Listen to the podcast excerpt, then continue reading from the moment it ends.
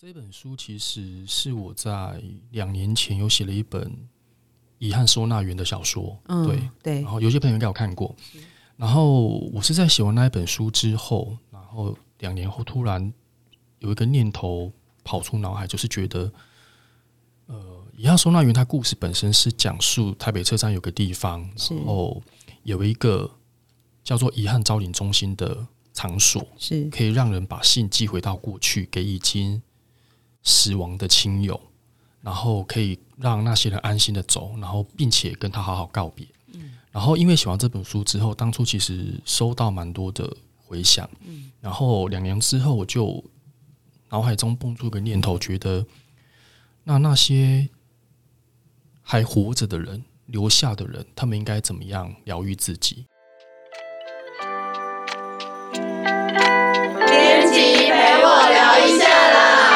好啊。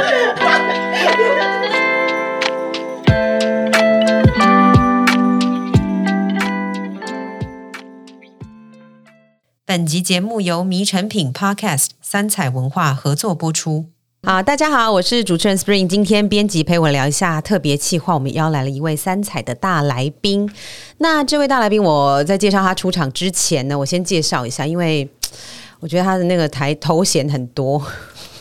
在那个我我自我自己印象啦，因为在网络一开始崛起，然后智慧型手机很开始大家都一直用的时候呢，他的著作在我们公司这样累积下来已经超过百万册了。而且呢，二零二零年他的新他有一本书哦，被翻拍成青春爱情电影。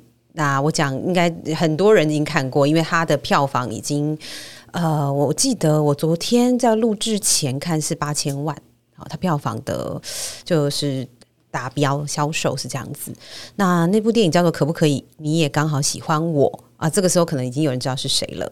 那另外再讲一个我觉得很厉害的那个，就是他丰功伟业。就是这十年间呢，如果你曾经有过撕心裂肺的失恋经验，那你一定知道他是谁，因为他的某一本不只不是只有一本啦，可能两三本、三四本的畅销书，有被网络上誉为失恋家书。他是我们今天的特别来宾，我们三彩的作家四一，也要不要大家鼓掌一下？其他就是其他人。是那个罐头掌罐头音效。好，他今天是带来他的作品叫《你好，这里是记忆花店》，来跟大家一起分享。那刚刚四一的声音大家有听到了，要不要正式跟我们打个招呼？Hello，大家好，我是四一。好，那我们这一集呢，也邀来了四一在这条创作的不归路上，不归路，对，创作不归路上的好朋友，然后也是我们的总编辑小文，Hello，大家好，我是小文，嗨，十年的好朋友。十年好朋友，十年，好恐怖哦。对，很可怕，因为四一的出版到现在已经有十周，今年对不对？二零二零算吗？还是更久了？今年是二零二二，对，今对，年我刚才说什么？二零二二，2022好，二零二二是第十周年，对不对？对，那从一开始，呃，从两性啊，或者心灵励志，一直到小说还有影视的结合，呃，其实这个十年当中，三彩都一直跟他一起成长啦。所以我们接下来会用一个特辑的，呃，每大概我们现在目前规划好很多集啊，大家可以陆续听。我们会把它定义成四一的书籍的回忆解锁特辑。那每周会有一集，我们从他的星座，或是不是不是那个星座？哎，请问一下，您的星座是？天蝎座，不是那个星座，是他新书的作品。哦，到创作家的这个整条为什么会想要当作家？那呃，影视翻拍他有什么想法？这些一直到他的一些，我自己定义是 TMI 啦，就是那个，比如他喜欢吃什么，喜欢旅游，还是他干嘛？那个点点滴滴，我们都会在每一集抓一个重点来跟大家分享。那呃，其实，在一开始我们在聊天的时候，就有问到小文跟四一他们两个怎么认识的？有没有记得第一次这个青涩小四一 怎么坐在你面前？我我觉得啊，就好像那个男女朋友，然后我们说我们第一次，见面会被粉丝打。好，OK，就是反正说起第一次见面，我们的记忆好像不太一样。对对。对其实我昨天收到这个访纲的时候，我有试着要努力回想，但我真的不太确定第一次是什么跟小文碰面是在什么情况、什么情境或者什么但是地方。但是小文是不是很记得很深刻？记忆非常清晰。真的吗？你你说看看看能不能？我告诉你为什么多清晰，因为你是我在做这个编辑生涯里面的第一位作者，第一次被叫说，哎、有一个人过来，你要一起过来看一下？我们来嗯讨论看看能不能出书。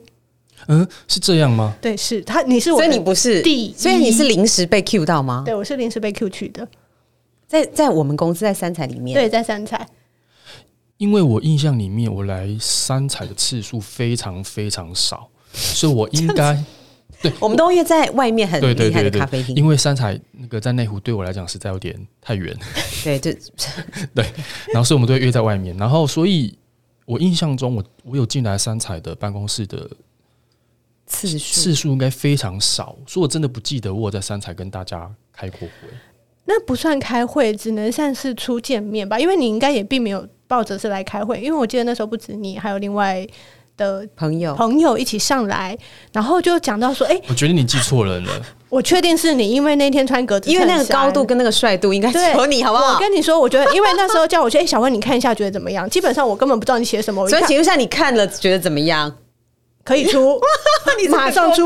不是根本还没看到文字再回到前一点，哎但我但我好像没有跟朋友来过三彩啊。我不知道，哎、我这样说，我我其实那时候没有很清楚互相的状况，我真的只是被出去叫过去，哎、看一下，打个招呼、这种程度。哦，然后是打完不招可考对，打完招呼回来之后，然后才去搜寻，哎、四一是谁？然后看到你的部落格，我怎么完全对这一段没印象？因为，可能那是我单方面单相思的记忆吧。你可能只是想说哦，就来一下，然后随意的穿了一件我衣服带需要那个。那个前情提要一下，因为那时候其实三彩一开始联系我，并不是小小文，对，不是我，对，其实是另外一个已经离职的编辑。对。然后那个编辑好像是跟我联系之后没多久，嗯。他也没有编到我的书，他就离职了。是。对，诶，可以可以说人名吗？可以吧？他就还在，他应该是谁呀、演演员。啊，哦，是他哦，是他对。哦 OK，所以，所以我我对于一开始的印象其实是演员比较有印象，OK，然后后来我记得是悠悠，对对，然后说我我真的没有印象说那时候在三彩进来，然后有碰面这件事情，因为那不是不是什么正式的碰面，比较像说，哎、嗯，有个帅哥、哎，嗯，来看一下，好，等一下，帅哥这件事就已经，反正就已经坐实了他，这我们讲很久了，而且我们就是很刻意的在很多书封上面 放司仪的照片，就是不管看到文字，书腰，书腰也对对对，书书腰放上对。对，然后好，这个呃外形的部分我们就不多琢磨。那在第一本书的时候，小文看到了，你还记得书名，然后有什么样的讨论，有什么有趣的故事吗？哦，书名其实讨论非常久，我不知道这件事，你记不记得？还是他早就忘了？因为他想说书名我早定好了，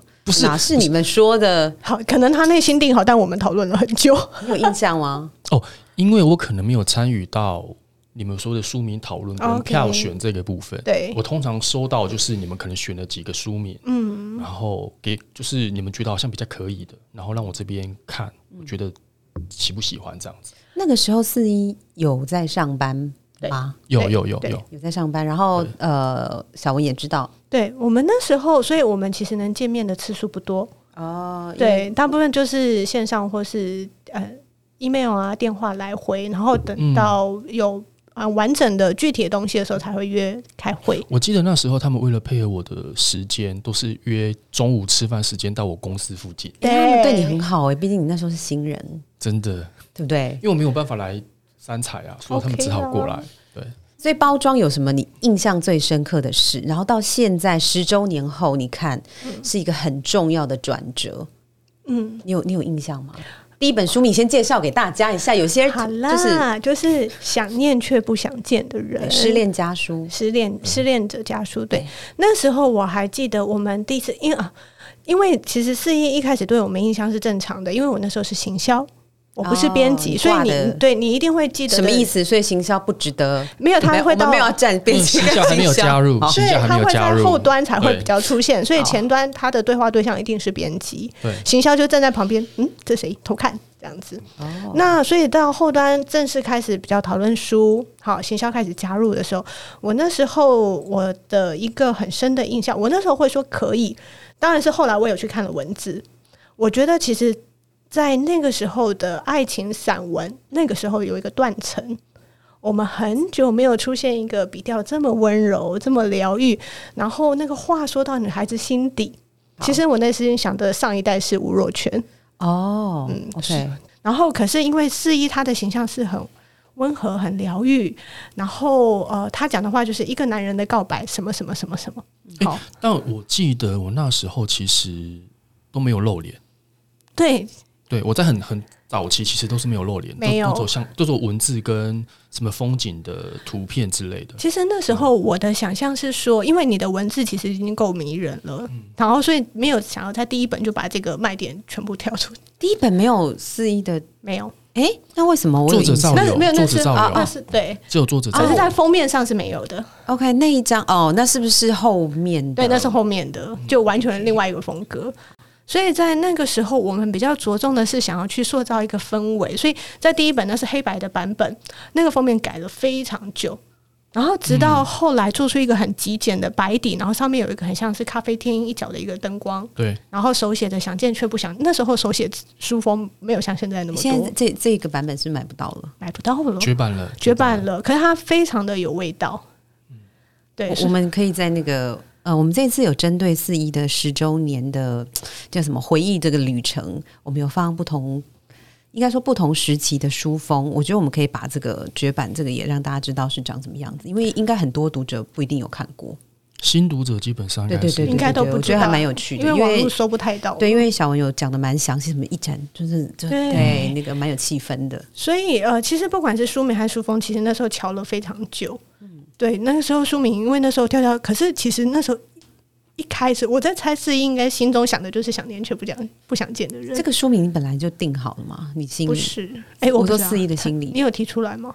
我有提出来，哦，但因为这个书名它其实是来自于书里面的一一篇文章的嗯标题，对对对对对，从里面挑出来的。对，但我记得我在一开始其实心里面并没有认定说是要这个书名，我我大致上还是会保持着可能有几个大家觉得不错的，然后从里面去让大家票选，因为这是三彩一贯的进行方方式式。对对我想说这个部分可能还是尊重多数人的意见跟想法，会比我单一的意见来得好。所以其实我心里面没有私心说一定要用那个当书名，其实没有。哦，OK、嗯可是我觉得还是因为这个这个书名后来讲出来之后，这个书名它很棒的是想念却不想见。这个书名其实引起了很很多人多人的共鸣，对就是死都不想见，但是就是想念的意思，就是心里面默默的会想他。是是，我我爆一个小料，其实那时候我们要找一些推荐人，然后有一位女性推荐人名人啦，她那时候我们在录影棚录的时候，她一边讲，她一边真的哭了。真的，他但是真心但是网络书店上面的推荐人就是。是上面哪两位就不是很快就爆。嘿。好了，可以分不出来是谁。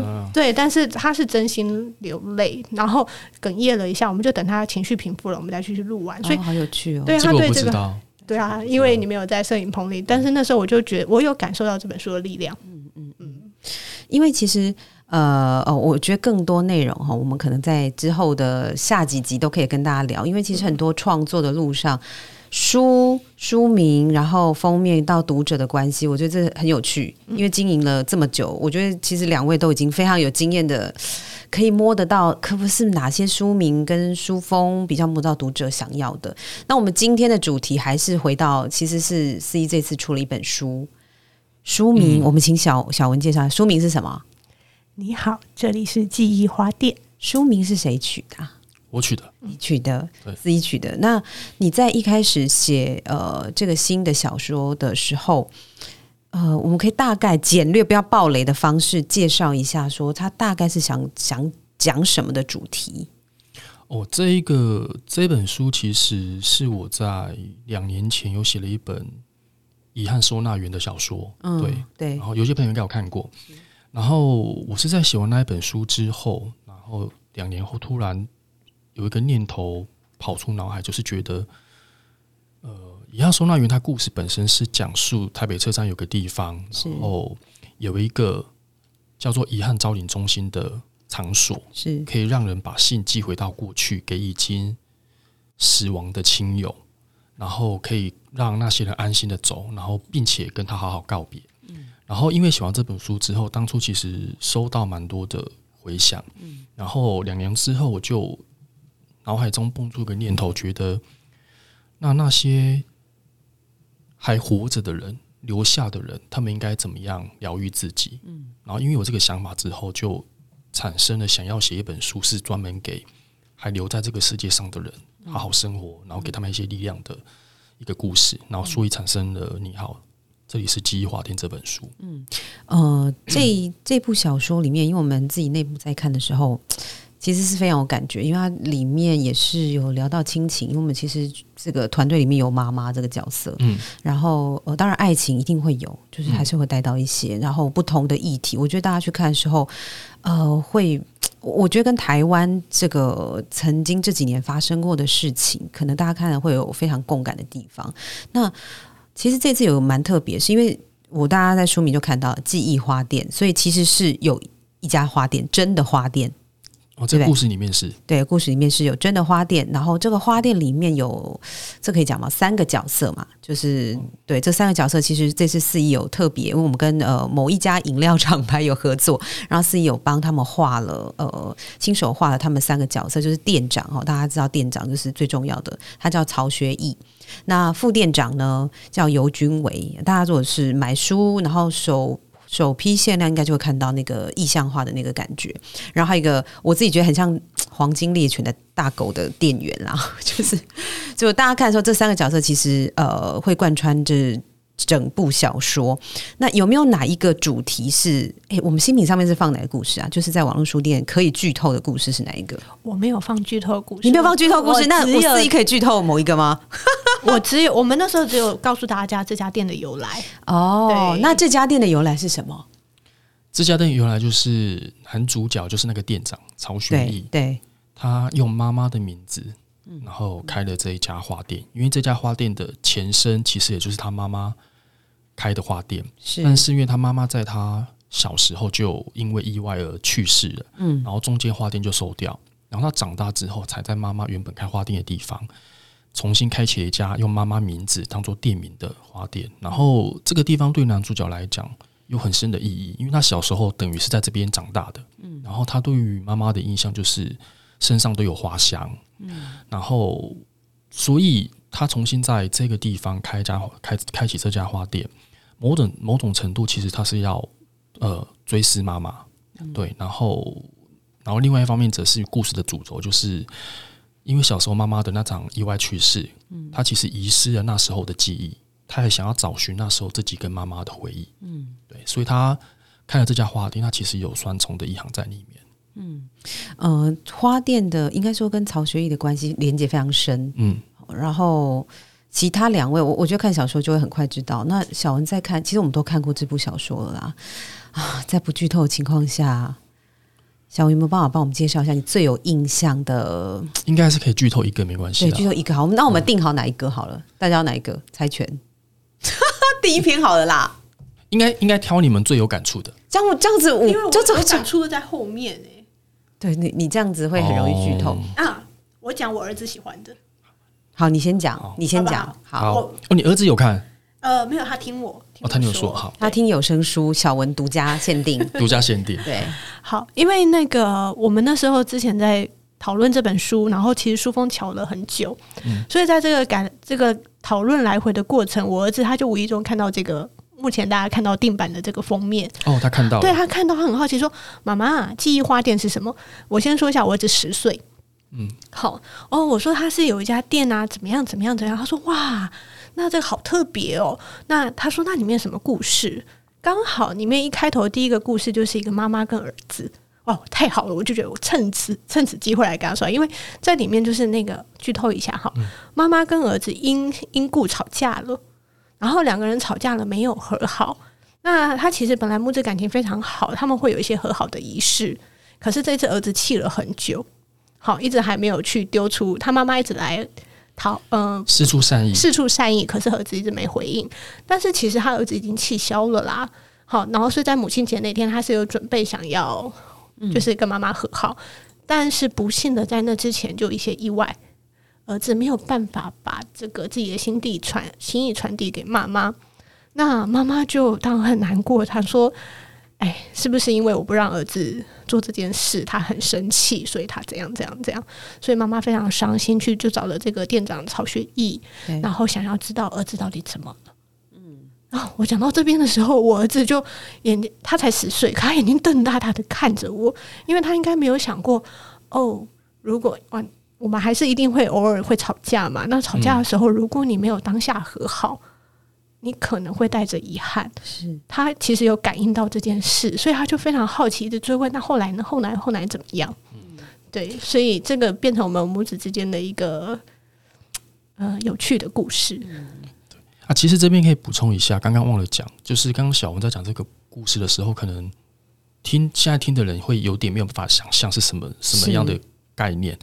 但你好，这里是记忆花店，这里面一个很核心的元素是店长曹学义，他有办法透过已经去世的人的遗物，然后从里面去看到那一个人生前一些重要的。记忆画面是因为这个呃所谓的气味仪式这件事情，在书的网络书店上也都看得到。这个四一可以跟大家讲，就是他用了什么样方式，甚至就是我我觉得这个这应该在新品上面有写到了。我觉得四一可以大概说一下，这样读者可能会进，听众可能会比较好进入，因为他去找了曹学义之后，那要怎么找到曹学义是透过什么样的方式？嗯，我觉得跟那个书风的意境会非常的可以连接的起来。嗯，呃，就是曹学义，他就是花店的店长，他拥有的特殊能力是，他能够从呃已经离开的人的遗物里面去感受到那一个人附着在遗物上面的记忆。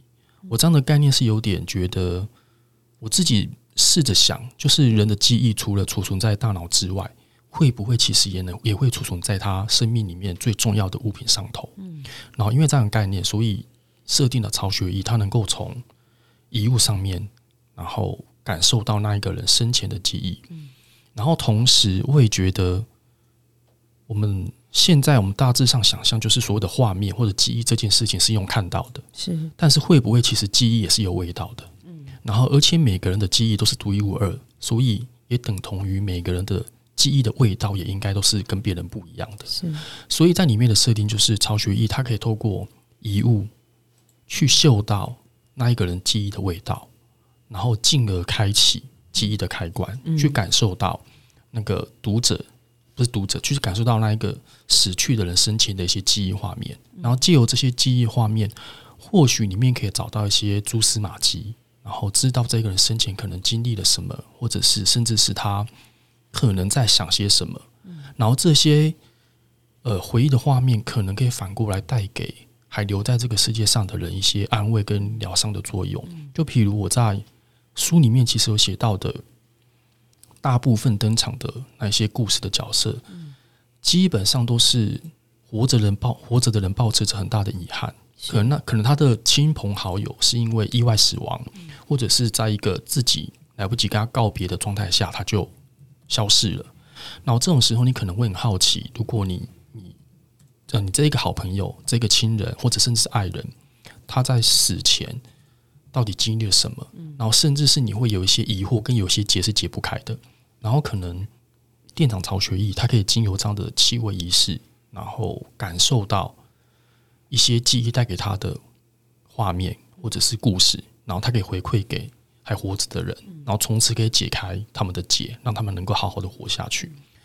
然后我在里面其实设定了所谓的气味仪式这件事情，它其实是有蛮严苛的一些限制的，就不是你随便拿个东西来，我帮你感应到它就可以。对，就是可能你必须要知道那一个人的真实姓名，然后他去世的时间地点，然后甚至是最重要的是，你必须要知道，必须要找到。那一个人他留下的遗物最重要的是哪一件物品？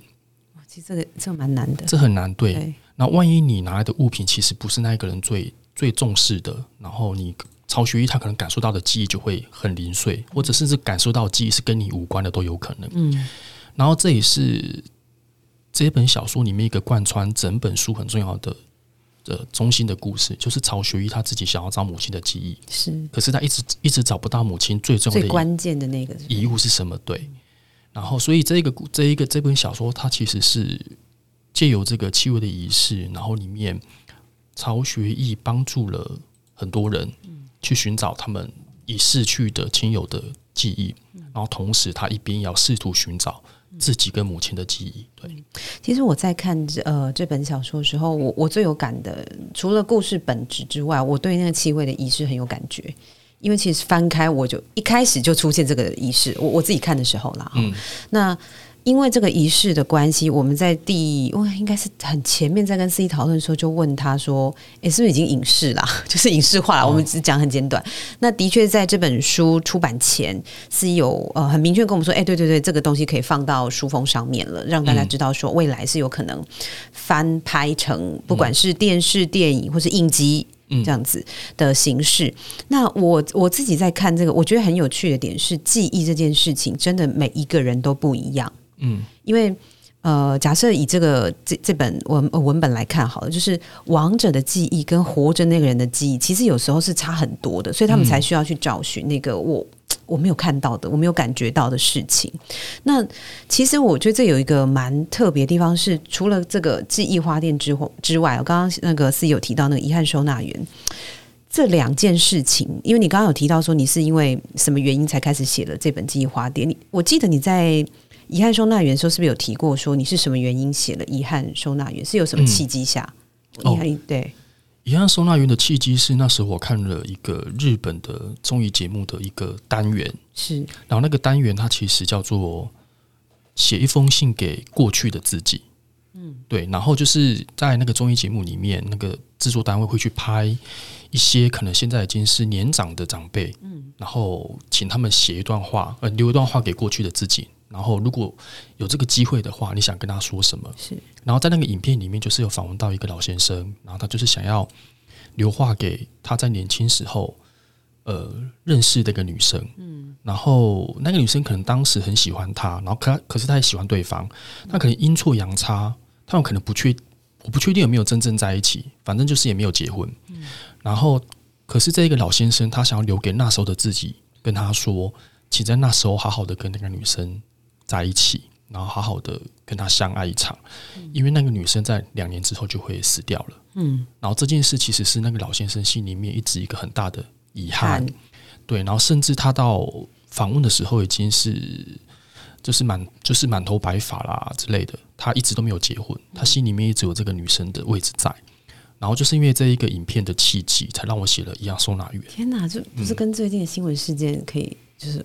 有关吗？就是关于二十年前的手机哦，对对对对对对，就是放一个位置，然后他也没有结婚嘛。对你刚刚这样讲，我觉得蛮有感觉的。呃，这次其实新书我们很多书店的职人有推荐，好，然后这个我我自己看的时候，觉得书店职人写的都蛮有感觉的，因为有一个是大众书局的，应该是一位何经理啊，他有说，他有问哎，我觉得他有提问，你要不要试着回答他？他说，我们到底需不需要记忆？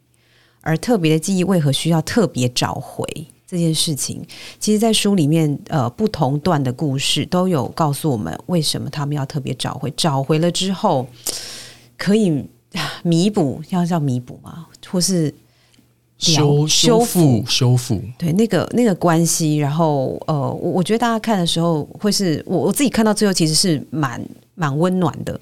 是比较多疗愈的部分，就是回到司仪很擅长的这一块，而不是觉得我好像更遗憾。就是有有时候看完有时候小时候会觉得哦，还是很遗憾这样子。那呃，我我们今天其实，在。呃，司仪在录 p o c k e t 之前有问了很多读者问题啦，然后我们今天其实最后的环节也是在这个十周年的很特别的时刻，有募集几题，然后也跟新书有关的，我们来看一下。呃，很多读者其实有问很多问题，我们来看一下那个线上 IG 的发问。我我有看到一个，我自己觉得，哎，这不知道哦，好吧，那四一再讲一次，四一的笔名，对，你是看到这个，对，而且不止一个人问，很多哎，我看到好快十个有了，对，所以这应该是新读者吧？新读者，好，来跟大家好好郑重的说一下，四一，您的笔名怎么来的？哦，四一是我的生日，但不是四月一号愚人节，而是十一月十一号。所以，我就是因为是四个一嘛，所以我就直接取名叫四一。哦，好，那请大家读者可以记起来喽。我们下次如果再问，我们还是会再回答一次，不会不会不回答。好，四一的笔名就是这样来的。那还有读者会问，哦，这个应该是跟呃，这应该问行销，新书的行销我比较知道。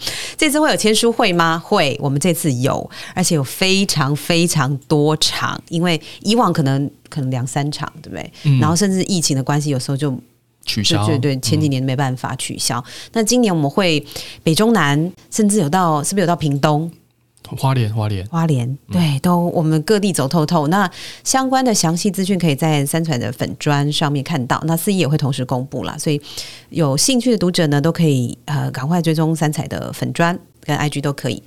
那还有有人问说，好想好想在马来西亚再见到你。你去你之前去马来西亚多久之前？就是疫情爆发之前，所以应该已经两两年了吧？对，两年多了。哦，对，两年多了。今年感觉也有点困难，对不对？今年应该也不太可能。好，那可能要再等一下下了这位读者，因为他有一个报，就是就是好想哦 去马来西亚报。好，对，我也希望有机会赶快再去，因为真的很久没有去那边了。对，就是就是大家都都没有什么出国啦。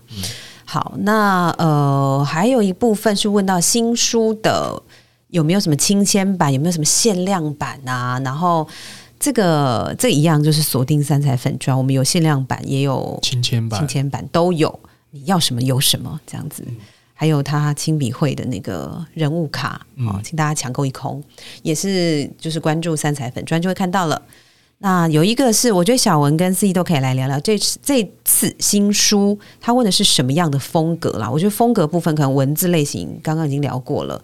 那书封上面，其实我们在书封上面这次琢磨很久、诶，对不对？其实每一次都很久，但这次又更久。这对这次这是我印有史以来我加入这个团队有史以来我觉得最久的一次。原因是什么？小文要不要来讲一下？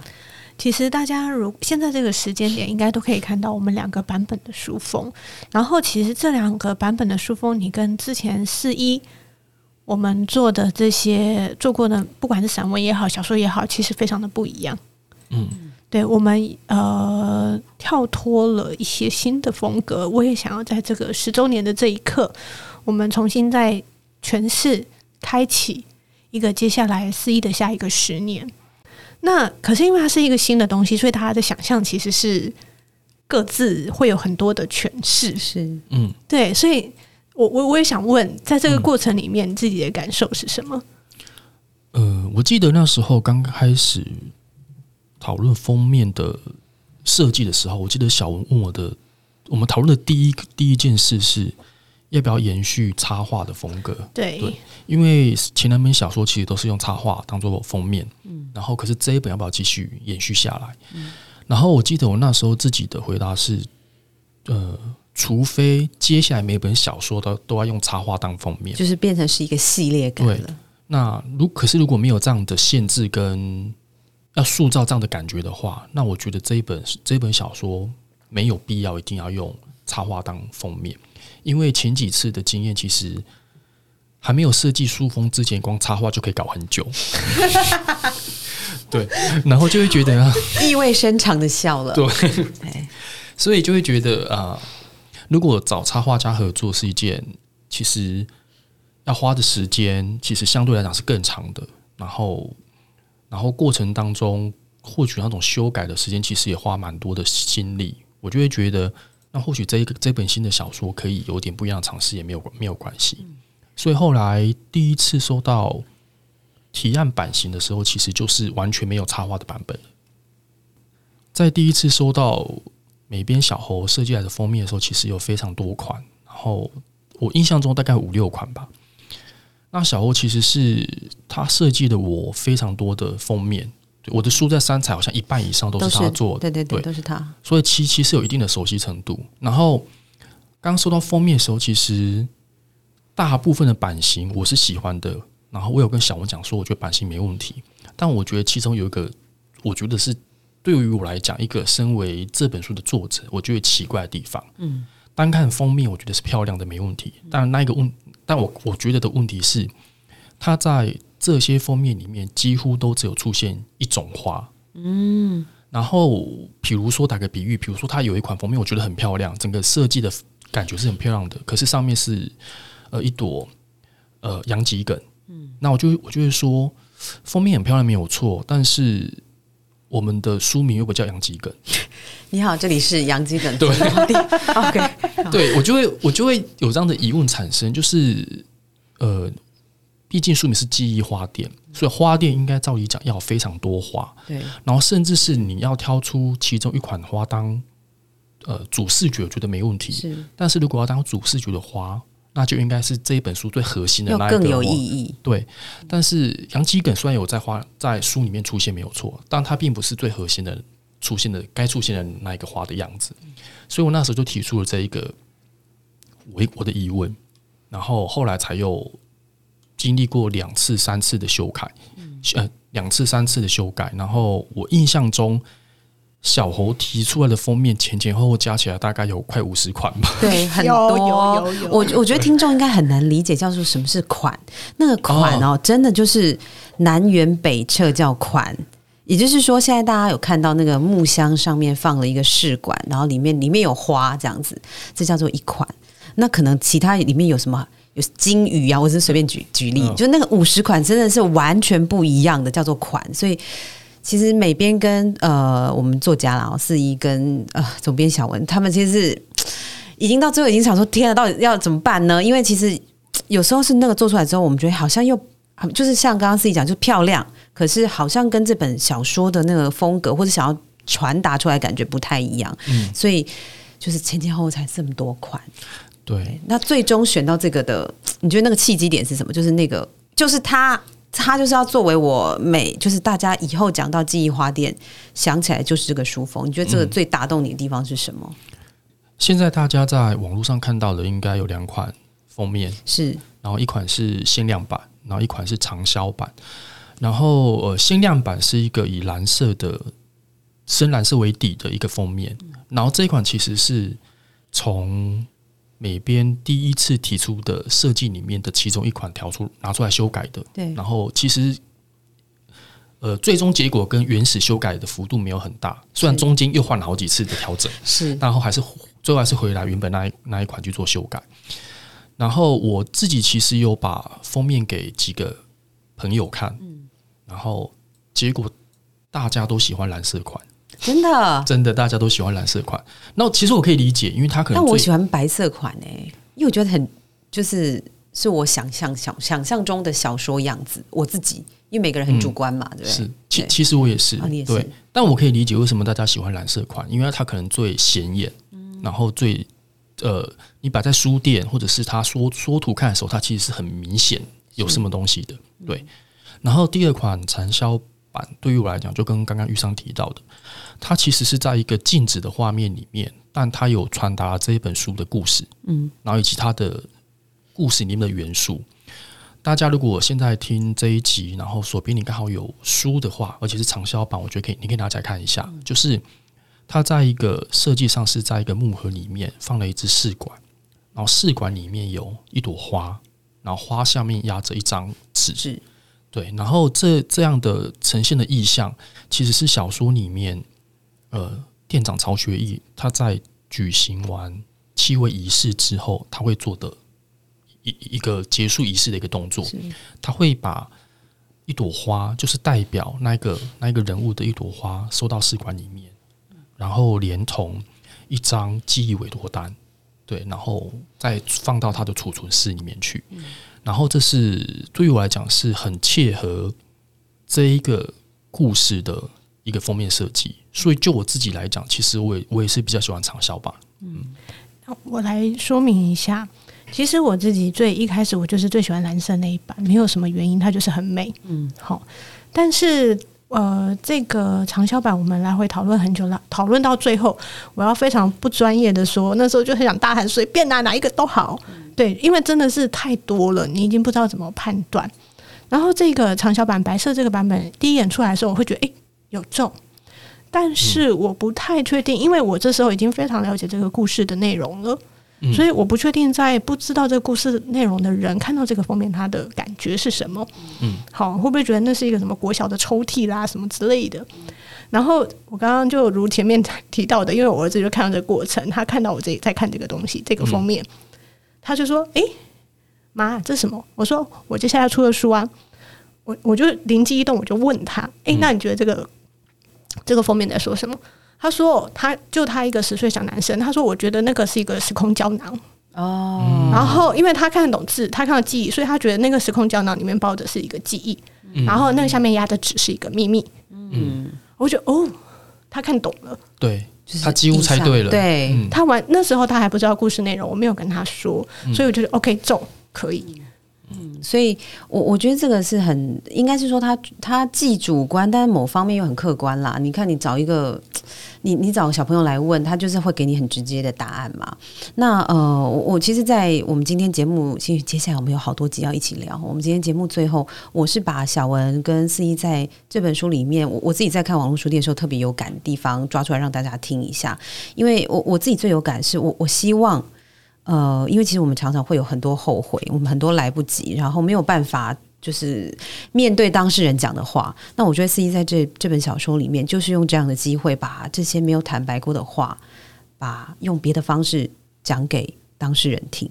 所以这个记忆花店，我觉得大家，我如果有这个记忆花店存在的话，我觉得应该是就是应该每天都很多人吧。店长这店长会过劳死。对，店长就是他头一直很痛这样子对。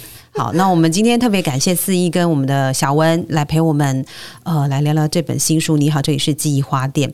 那如果呢你喜欢今天这集的对谈内容，或是你有什么想要留言的，欢迎都在下方跟我们分享你的想法。那二零二二年呢，除了是四一创作第十周年之外呢，诶，刚刚提到的上述这个小说都已经上市了，所以我们也规划了七场巡回的全台新书分享会。有兴趣的读者跟听众呢，可以在节目的资讯栏中了解更多相关的内容。那编辑陪我聊一下，我们下周见，拜拜。拜拜拜。